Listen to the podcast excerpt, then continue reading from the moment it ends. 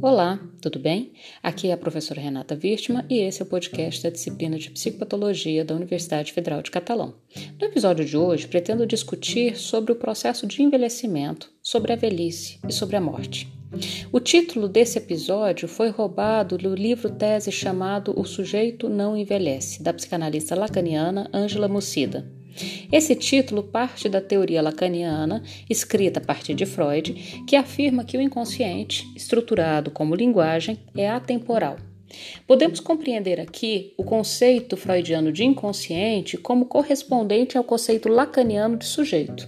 Ou seja, dizer que o inconsciente é atemporal e por isso não envelhece é o mesmo que dizer que o sujeito é atemporal e por isso não envelhece. O inconsciente atemporal constitui os traços e marcas das experiências sentidas, vividas, imaginadas e assimiladas pelo sujeito. Cabe aqui uma relação a partir da obra de Mucida sobre a relação entre o envelhecimento e a escrita. Lembrando que a escrita de si foi o tema da unidade anterior, relatar a si mesmo. Se já esqueceu, volta no podcast anterior sobre Judith Butler. Se tá fresquinho na memória, bora continuar. Vamos começar pela psicanalista Ângela Mucida, no livro Escrita de uma Memória que Não Se Apaga. Esse livro, inclusive, a gente vai estudar na próxima aula síncrona. E ele começa assim: Escrever é um ato que inaugura uma escrita. Mas qual escrita? Que tipo de relação existe entre escrever e a velhice? Existiria aí uma única forma de escrita? Quais as vicissitudes e os percalços dessa escrita no tocante à memória, ao corpo, à imagem, à sexualidade e ao amor? Quais são as escritas possíveis diante das perdas inevitáveis? Há uma escrita da morte? Toda pergunta inaugura alguma resposta, mesmo que transitória. Perguntar é uma forma de pensar alto, pensando pontos pelos quais o pensamento abre caminhos. Dessa forma, a velhice, como escrita, pressupõe que cada um escreve seu envelhecimento e sua velhice de uma forma completamente singular, com o estilo que lhe é próprio. Mas aonde começou a nossa escrita e aonde ela termina? O quase silêncio habita seu princípio e seu fim. Nome, lugar na família, frases escutadas vão tomando depois, ao longo da vida, alguns sentidos. Nosso texto nasce de um ponto de partida efetivo, porém indizível, inominável. Contudo, ele deixa marcas, pegadas, trilhas, traços que não morrem e com os quais cada um vai compondo a sua própria história. A velhice, então, é uma espécie de escrita do singular. Depois de Mucida, uma outra referência fundamental para essa unidade é a filósofa francesa Simone de Beauvoir com certeza vocês já ouviram falar sobre ela, sobretudo no livro que chama Segundo Sexo, que é uma espécie de abre-alas do feminismo no mundo. Bom, a Simone de Beauvoir nos alertou há 50 anos atrás sobre o modo em que a sociedade trata o processo do envelhecimento. Ela nos lembra, numa das suas frases célebres, que viver é envelhecer. Logo, é importante observar que o processo de envelhecimento não é restrito à velhice. Começamos a envelhecer no minuto que a gente nasce. Entretanto, meio século depois que a Simone de Beauvoir escreveu tudo isso, a velhice ainda é tratada socialmente como uma espécie de segredo vergonhoso do qual é indecente falar. É indecente envelhecer no Brasil ou no mundo. O envelhecimento guarda um curioso paradoxo. Ao mesmo tempo em que o envelhecer é absolutamente previsto, todos nós temos consciência de que envelhecemos a cada minuto, nada parece ser mais imprevisto que a velhice. Afinal, parece que a gente se recusa a nos reconhecer no velho que seremos. Proust escreve isso de um modo muito preciso. Ele diz: de todas as realidades, a velhice é talvez aquela de que conservamos por mais tempo, ao longo da vida, uma noção puramente abstrata. Bom, essa ideia então da velhice como algo estranho ao próprio sujeito que experimenta o processo de envelhecer dia após dia, desde o primeiro dia em que nasceu, é narrado também de um modo muito interessante por Freud, quando ele constata que para todos nós o velho é sempre um outro. A gente não se reconhece na nossa própria imagem velha. E aí ele lembra, ele conta um episódio dele no trem, no se vocês não conhecem, vale a pena retomar, mas o episódio é mais ou menos assim. Quando ele tinha mais ou menos 63 anos de idade, é, ele estava andando de trem e aí ele conta a seguinte aventura. Abre aspas, vou deixar o Freud contar para vocês. Posso contar uma aventura semelhante que ocorreu comigo. Eu estava sentado sozinho no meu compartimento de carro-leito quando, devido a um violento solavanco do trem, a porta que dava para o banheiro, o anexo, se abriu e um homem de uma certa idade, de roupão e boné de viagem, entrou na minha cabine. Imaginei que ao sair do banheiro que ficava entre as duas cabines, ele tinha se enganado de direção e tivesse entrado por engano no meu compartimento. Precipitei-me para informá-lo do equívoco, mas percebi, completamente perplexo, que o intruso em questão nada mais era do que a minha própria imagem refletida no espelho da porta de comunicação do banheiro. Recordo-me ainda que essa aparição me desagradou profundamente.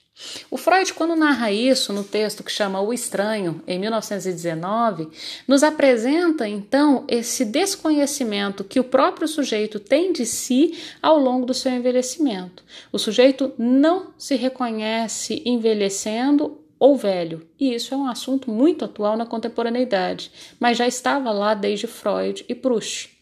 Então, quando o sujeito que envelhece diz esse aí não sou eu, evidentemente nos diz que o rosto no qual ele poderia se reconhecer tranquilamente não é aquele. Não é aquele rosto com rugas, não é aquele rosto com cabelo branco, não é aquele rosto. Aquele ali, o velho do espelho, é outro, não sou eu. Não é a apresentação conhecida por ele como seu próprio rosto. A representação conhecida da sua face ficou perdida. A gente guarda uma certa imagem de si que, não porque a gente envelheceu, ela se modificou. Ela ficou lá, perdida.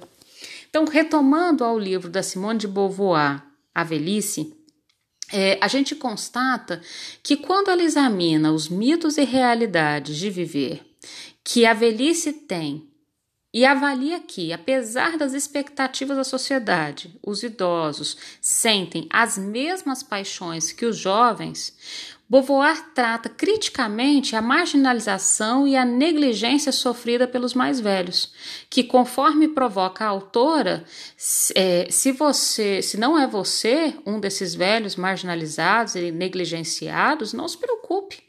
Daqui a pouco vai ser você, mais rápido do que você imagina. Todo jovem de hoje será um velho marginalizado e negligenciado amanhã. A crítica à desumanização da velhice abarca a crítica mais radical de Simone ao próprio capitalismo. Os velhos são pessoas improdutivas numa sociedade baseada pela ideia de produtividade como valor essencial, levando à ideia de que os velhos são, portanto, impotentes, sem futuro, excluídos de um papel ativo na sociedade. Só resta então aos velhos o sofrimento da sua condição e a impaciência dos jovens. Sem serventia alguma para um sistema baseado na produção e geração de lucro, o velho sofre o impacto de tornar-se então um refúgio, um fragmento de sucata, um resto. Simone denuncia que, abre aspas, terrível não é a morte, mas a velhice e o seu cortejo de injustiça.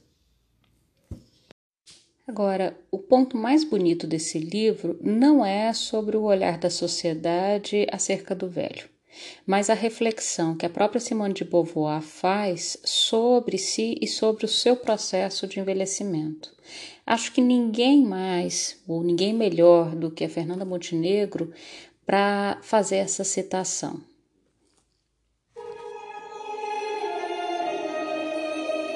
A impressão que eu tenho é de não ter envelhecido, embora eu esteja instalada na velhice. O tempo é irrealizável. Provisoriamente, o tempo parou para mim. Provisoriamente.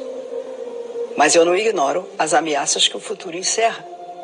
Como também não ignoro que é o meu passado que define a minha abertura para o futuro. O meu passado é a referência que me projeta e que eu devo ultrapassar.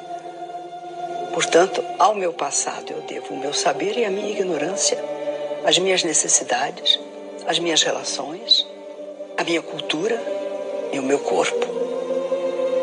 Que espaço meu passado deixa para a minha liberdade hoje? Não sou escrava dele. O que eu sempre quis foi comunicar da maneira mais direta o sabor da minha vida.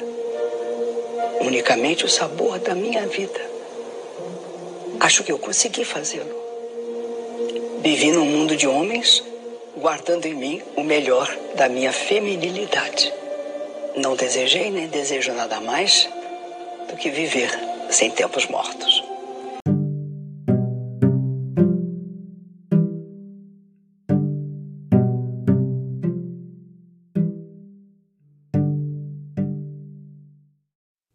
O último ponto que a gente vai conversar nesse episódio de hoje é a morte. Falar sobre a morte é sempre um assunto de extrema importância para a psicologia, para a psicanálise e, claro, para a psicopatologia. Mas talvez nunca tenha sido tão urgente falar sobre a morte quanto neste período que a gente vive, que é a pandemia. Diariamente a gente liga a TV e contamos os nossos mortos. As coisas mais cotidianas da nossa vida, como por exemplo ir à faculdade assistir aula em vez de escutar a professora falando nesse podcast, não pode ser feito. Fazer uma festa de aniversário, uma festa de casamento, ganhou o peso de contaminação e morte. Mas aí tem uma contradição. Ao mesmo tempo em que parece que a gente toma todos esses cuidados em respeito à morte, parece que a gente também banaliza a morte. Por exemplo, quando a gente pensa sobre os grupos de risco. Quando a gente fala da morte por Covid de pessoas idosas, obesas, diabéticas, hipertensas ou com problemas respiratórios, é como se as pessoas ficassem aliviadas que foram essas pessoas que morreram, seguindo uma certa lógica é, da doença que os protege e não uma outra pessoa jovem ou saudável, um adolescente de 14 anos ou um ator é, em plena forma física. As pessoas parecem se impressionar mais quando quem morre não faz parte de um grupo de risco. Afinal, parece que todo mundo queria poder domar e compreender o vírus para poder selecionar melhor quem vai morrer e quem não vai morrer. Então, essa parece ser a contradição. Se, por um lado, a gente abre mão de uma série de coisas extremamente importantes para todos nós, como, por exemplo, as nossas rotinas, ir para aula, fazer uma festa, é, para se proteger da questão da morte, proteger os nossos entes queridos. Por outro lado, a gente banaliza quando parece ficar aliviado quando quem morre pertence a um dos grupos de risco e não está fora desse grupo. Mas eu não sei se só em 2020 a morte foi banalizada, na verdade. Acho que se a gente pensar em termos sociais, a morte sempre foi banalizada. Por exemplo, a morte na periferia, a morte por bala perdida, a morte no Brasil, ela tem gênero, ela tem cor. Bom, mas Vamos voltar aqui especificamente para a disciplina. Para a gente falar um pouquinho mais da relação entre envelhecimento e morte, eu vou buscar o apoio num texto muito bonito de uma jornalista escritora chamada Eliane Brum. Eu recomendo que vocês busquem na internet para ler o texto inteiro. O texto chama O Mundo da Gente Morre Antes da Gente. Nele a jornalista diz, abre aspas, a morte, repentina ou penosa, como nas doenças prolongadas, precoce ou tardia, é, como sabemos, a única certeza do nosso script. Um dia, simplesmente, já não se está. Como na cena do documentário de João Moreira Salles, em que Santiago, mordomo que dá título ao filme, cita o cineasta Bergman, dizendo: Somos mortos insepultos, apodrecendo debaixo de um céu cruento e vazio. E ela continua: se fizéssemos um retrato agora de todos os vivos que aqui estão, teríamos também um obituário. Daqui a 100 anos, todos nessa foto estarão mortos. A verdade é que talvez nem todos percebam, mas é que a morte acontece aos poucos. Não apenas pela frase clássica de que a gente começa a morrer ao nascer, ou ainda de que cada dia seguinte arrasta o cadáver do dia anterior, ou finalmente de que cada manhã é um dia a mais, porque na verdade é um dia a menos.